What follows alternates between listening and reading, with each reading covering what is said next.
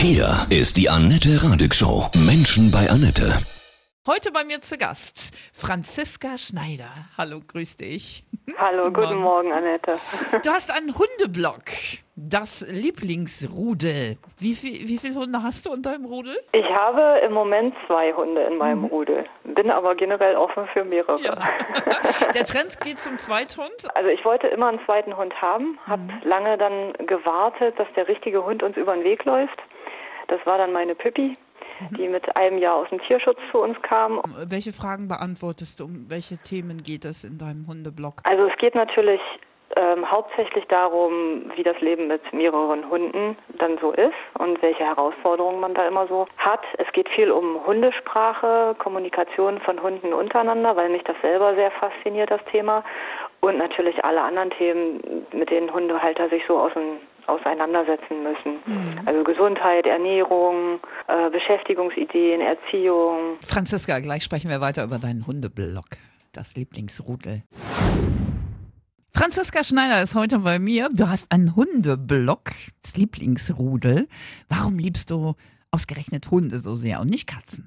Ziemlich schwer zu beantworten, weil ich eigentlich früher totale Angst vor Hunden hatte. Echt? Als Kind hatte ich mal eine Erfahrung mit einem Hund, die nicht besonders schlimm war eigentlich, aber mich sehr erschreckt hat. Und dann hatte ich ganz viele Jahre lang richtig Angst vor Hunden, sodass ich tatsächlich auf die Straßenseite gewechselt habe, wenn da ein Hund kam. Und irgendwann haben Bekannte von uns sich einen kleinen Welpen geholt. Und ganz ehrlich, niemand kann einem Welpen widerstehen.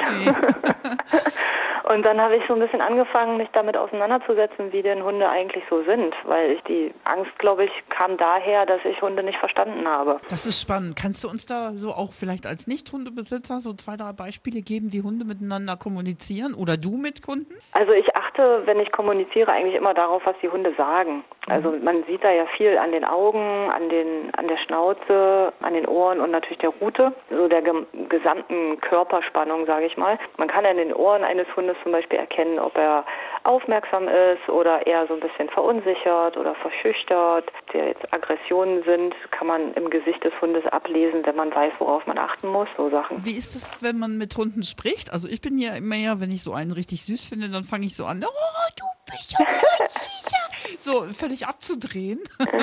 Mögen die das oder wollen die lieber eine klare, einfache Sprache? Also ich denke, wenn man äh, so richtig so, ich sag mal, Kommandos geben möchte, sollte man so klar wie möglich sein. Man sollte selber auch wissen, was man möchte und auch dahinter stehen. Also von der Ausstrahlung her, sonst stellt er das in Frage. Wenn ich jetzt einen Hund begrüße, dann bin ich durchaus auch so, dass ich in dieses äh, in diese Sprache verfalle. Oh, wie niedlich und so. Aber ich achte dann natürlich auch darauf, wie der Hund das aufnimmt. Es gibt Hunde, die möchten erstmal nicht so einen direkten Kontakt und andere sind totale Menschenfreunde, die springen gleich auf einen zu Ja. und freuen sich und wedeln und andere sind halt etwas zurückhaltender. Und da gucke ich immer, wie die Hunde das gerne so hätten. Erstaunlicherweise macht man sich damit tatsächlich mehr Freunde, wenn man erstmal etwas ruhiger ist und den Hund zuerst kommen lässt. Schwierig bei mir. Ja, ich weiß, bei mir auch. Du hast und kennst bestimmt ganz viele Geschichten mit und über Hunde von den Hundebesitzern. Deine bewegendste Geschichte, die dich immer wieder berührt. Also was mich richtig berührt, ist eigentlich eine sehr private Geschichte. Das war, als Pippi zu uns gekommen ist. Die ist Cane Corso Mischling.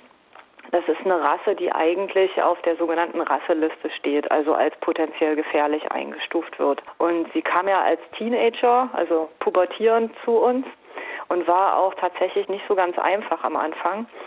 Ähm, und meine Mutter hat eigentlich ursprünglich richtig Angst vor Hunden. Also die war da gar nicht so begeistert, dass wir da plötzlich so einen Kampfhund in Anführungsstrichen bei uns im Rudel haben. Und ähm, die ersten Begegnungen zwischen den beiden liefen auch sehr vorsichtig ab. Also meine Püppi war verunsichert, weil meine Mama verunsichert war. Im Laufe der Zeit habe ich einfach äh, so ein bisschen zwischen den beiden gedolmetscht, habe meiner Mutter erklärt, was Püppi gerade so denkt und dass sie das nicht böse meint, wenn sie wegguckt zum Beispiel, sondern dass das ein respektvolles Verhalten ist wenn meine Mutter versucht, Kontakt aufzunehmen und der Hund schaut weg, dann ist das tatsächlich äh, ziemlich respektvoll eigentlich. Und mir ging das Herz auf. Meine Mutter dachte, der Hund mag sie nicht. Das war ganz witzig. Und ja, im Laufe der Zeit haben die beiden sich einfach immer mehr angenähert. Die lieben sich heute abgöttisch. Und meine Mutter nimmt mir kommentarlos die Leine aus der Hand und zockelt mit der Püppi weg. Und wenn ich dann solche Sachen sehe, wo ich sozusagen so ein bisschen dazu beitragen konnte, dass sich Mensch und Hund einfach verstehen und einander vertrauen, dann ist das für mich einfach das Beste, was passieren kann. Das macht mich heute extrem stolz. Du hast eben gesagt, dass Rassehunde gefährlich sind. Wie meinst du das? Also es gibt in Deutschland, ähm, in jedem Bundesland ist das unterschiedlich, ähm, die sogenannten Rasselisten und da kommen potenziell gefährliche Hunderassen drauf. Das sind oft so Staffordshire Terrier, weiß nicht, was da sonst noch drauf ist, die ganzen ähm, Molosser-artigen, die, also große, schwere Hunde, die eigentlich Wach- und Schutzhunde sind, dazu ursprünglich mal ähm, gezüchtet worden sind. Die sind da drauf und die haben dann oft Maulkorbzwang oder müssen höhere Steuern bezahlen oder sonstige Auflagen. Mhm.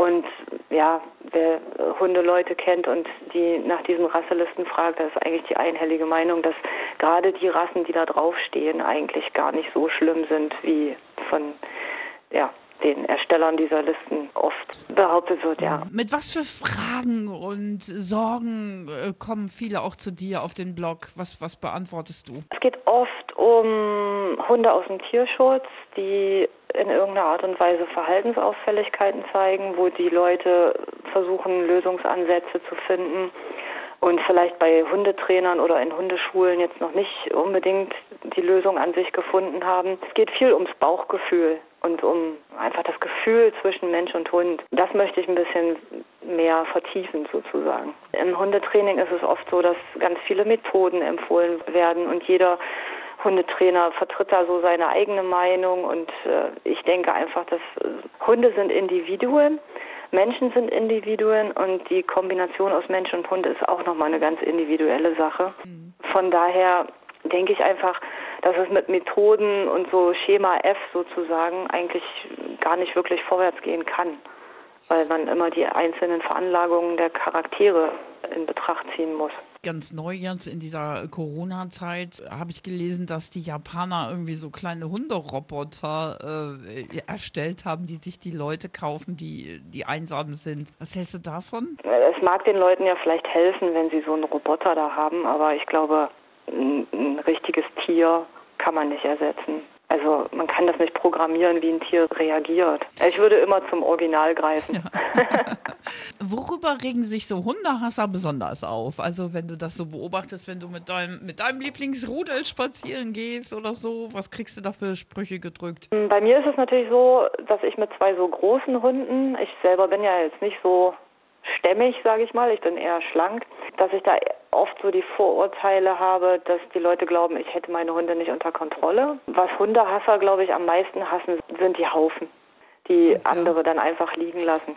Aber da seid ihr ja bemüht, das ja auch immer schon wegzumachen, nicht? Oder? Nee, natürlich. Ja, also eben. verantwortungsvolle mhm. Hundehalter äh, machen das immer weg. Ja. Gar keine Frage. Aber es ist natürlich, also ich selber als Hundeblogger, ich kann natürlich nicht von allen verlangen, das wirklich ma zu machen. Das kann man ja gar nicht durchsetzen. Es gibt äh, überall Leute, die sich ordentlich verhalten und Leute, die eben den einfachen Weg gehen. Ja, genau. Es ist nicht schön, so einen Haufen aufzuheben, aber nee. man gewöhnt sich dran. Ja? Nee, das gehört ja einfach die, dazu. Das ist die Bedingung, das weiß man ja auch, ne? wenn man sich einen Ja, Hund und zulegt. ich meine, wir treten auch nicht gerne in Hundehaufen. Nee. Das ist nicht so, dass wir das besonders gut finden. Ja? Wir ärgern uns da auch drüber. Mir ist aufgefallen, da bin ich auch manchmal ein bisschen neidisch, ne? wenn ich so im Wald spazieren gehe und so Hundebesitzer ach, die grüßen sich und die reden und die, also das ist ja so, wenn man Hundebesitzer ist, dann kontaktiert man ja unheimlich schnell, ne, oder? Ja, auf jeden Fall. Also man kommt immer ins Gespräch. Besonders wenn die Hunde sich verstehen und so ein bisschen miteinander spielen, ja. dann äh, bleibt man ja auch mal stehen und unterhält sich mal ein paar Minuten. Ja, das ist auf jeden Fall Kontaktmittel Nummer eins. Ob es jetzt gewollt ist oder nicht, ist ja dann nochmal dahingestellt. Aber mit Hunden, ja, kommt man viel in Kontakt mit anderen Menschen. Und natürlich auch Leute, die Hunde mögen, die wollen dann immer den Hund streicheln. Ist natürlich schön, wenn die vorher fragen. Ja, genau. Und dann dürfen sie das auch meistens. Du hast ein Buch geschrieben. Genau, das heißt Fellnasentage. Ja.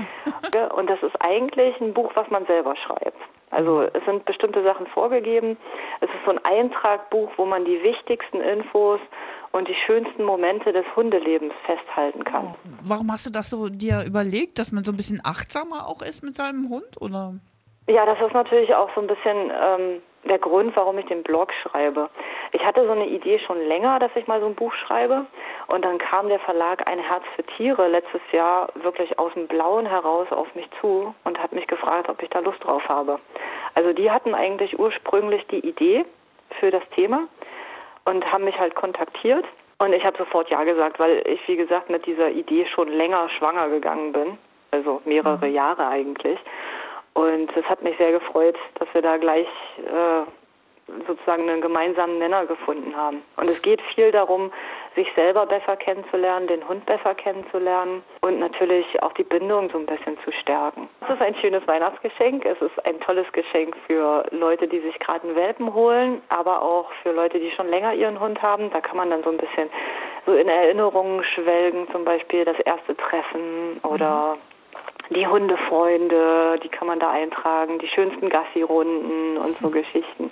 Es ist ein schönes Erinnerungsbuch, wenn es dann irgendwann mal nicht mehr so ist, dass der Hund an der Seite ist, dann kann man das immer mal wieder rausnehmen und da drin blättern. Und einen Adventskalender haben wir tatsächlich auch. Also ich mache jedes Jahr vom 1. bis 24. Dezember auf meinem Blog bei YouTube, Facebook, Instagram einen großen Adventskalender, wo es jeden Tag richtig tolle Gewinne für Hunde und Hundefreunde uh, gibt. Was ist ja. da so drin? ah, ich darf natürlich also, nicht so, zu viel so verraten. Ansatzweise verraten. Also wir haben ähm, tolle Sponsoren von Hundefutter, ah. alles artgerecht und so natürlich wie möglich. Da achte ich auch immer drauf, dass die Zutaten da möglichst gesund sind, also keine Zusatzstoffe und so weiter. Hm. Ja, wir haben ein paar Futterzusätze drin, Sachen, die man unterwegs auf der Gassi-Runde braucht. Mhm. Einfach ja Dinge für Hunde und Hundehalter, die das Leben einfacher machen. Kannst du von deinem Hundeblog leben? Ich habe, als ich damals angefangen habe mit dem Hundeblog, hatte ich eigentlich gar keine Ahnung von Bloggen. Ich habe einfach gedacht, ich will das mal machen, weil das für mich so eine Art war, über die Erfahrungen zu berichten, die ich mit Zweithund habe. Mittlerweile kommt da ganz gut schon Geld rein. Ich habe aber auch angefangen, nebenbei ähm, noch so Hundeunternehmen zu beraten. Mhm. Also in Sachen Social Media. Ich bin ganz gut im Texte schreiben. Ich schreibe viele Blogartikel, Ratgeber. Ich baue Webseiten, Shops und so. Aber alles im Hundebereich. Und von diesen beiden Sachen zusammen kann ich leben, ja. Deine Berufung wirklich, ja, so richtig zu leben, ne? Ist toll, oder? Ja, also es ist natürlich kein einfacher Weg nee. gewesen. Und ähm, ich freue mich, dass ich sehr viel Unterstützung hier in meiner Familie habe, die mich, mich lange so ein bisschen mit über Wasser gehalten haben. Ähm, aber ja, es ist einfach, ich glaube, man kann sich nichts Besseres vorstellen als mit dem, was einem richtig Spaß macht und wo man Leidenschaft mhm. für hat, ähm, dass man damit sein Geld verdient. Und mit diesem Hundeunternehmen beraten ist das auch so ein bisschen mein Ansatz, dass ich anderen Leuten helfen möchte, jetzt für mich im Hundebereich, aber das kann man auch auf andere Branchen sozusagen übertragen. Ich möchte einfach anderen Leuten auch so ein bisschen helfen, ihre Berufung Hund zu finden und auch in die Realität umzusetzen. Mhm. Träume leben und so, ja, weißt du? Na klar. Hast du so ein Lieblingszitat über Hunde oder von Hunden übersetzt? Von Hunden, was mein absolutes Lieblingszitat ist, Hunde lehren uns, jeden Moment zu genießen und den Alltag zu einem Abenteuer zu machen. Das Weil Hunde einfach, ach, ich weiß nicht, die haben so eine Leichtigkeit, so eine Lebenslust, Entdeckerdrang. Ich glaube, davon könnten wir uns eine Scheibe abschneiden. Ja, ja wir versacken oft so ja. im Alltag und haben so unsere Scheuklappen auf, dass wir einfach die kleinen Momente im Leben gar nicht so richtig wahrnehmen und auch nicht genießen können. Ja. Und wenn man so ein bisschen darauf achtet, dann zeigen die Hunde einem sehr viel Lebensfreude. Genau, gerade in so etwas schwierigen Zeiten wie jetzt, nicht? Ja, mhm. genau. Außerdem ist es natürlich immer gut, wenn man wirklich mal den Kanal voll hat, sage ich. Ja ähm, dass man sich einfach die Leine schnappen kann und rausgehen kann. Mhm. Also für mich ist Natur und äh, ja, im Wald sein oder auf der Wiese mit meinem Hund spielen, das ist für mich das Allerbeste. Frei sein, glücklich sein, super. Ja, und auch einfach mal die ganzen Probleme mal für eine Zeit vergessen, weil ja, ja das ist wichtig, glaube ich, im Moment. Dann äh, grüß deine beiden Racker, wie heißen sie nochmal? Murdoch, ja. das ist der Rüde, und äh, Freya oder Püppi, ja. das ist mein Mädchen. Von Herzen alles Liebe und weiterhin so viel Spaß und Leidenschaft für deinen Hundeblog, das Lieblingsrudel. Danke schön. Franziska, alles Gute. Ciao. Danke, Tschüss. ciao.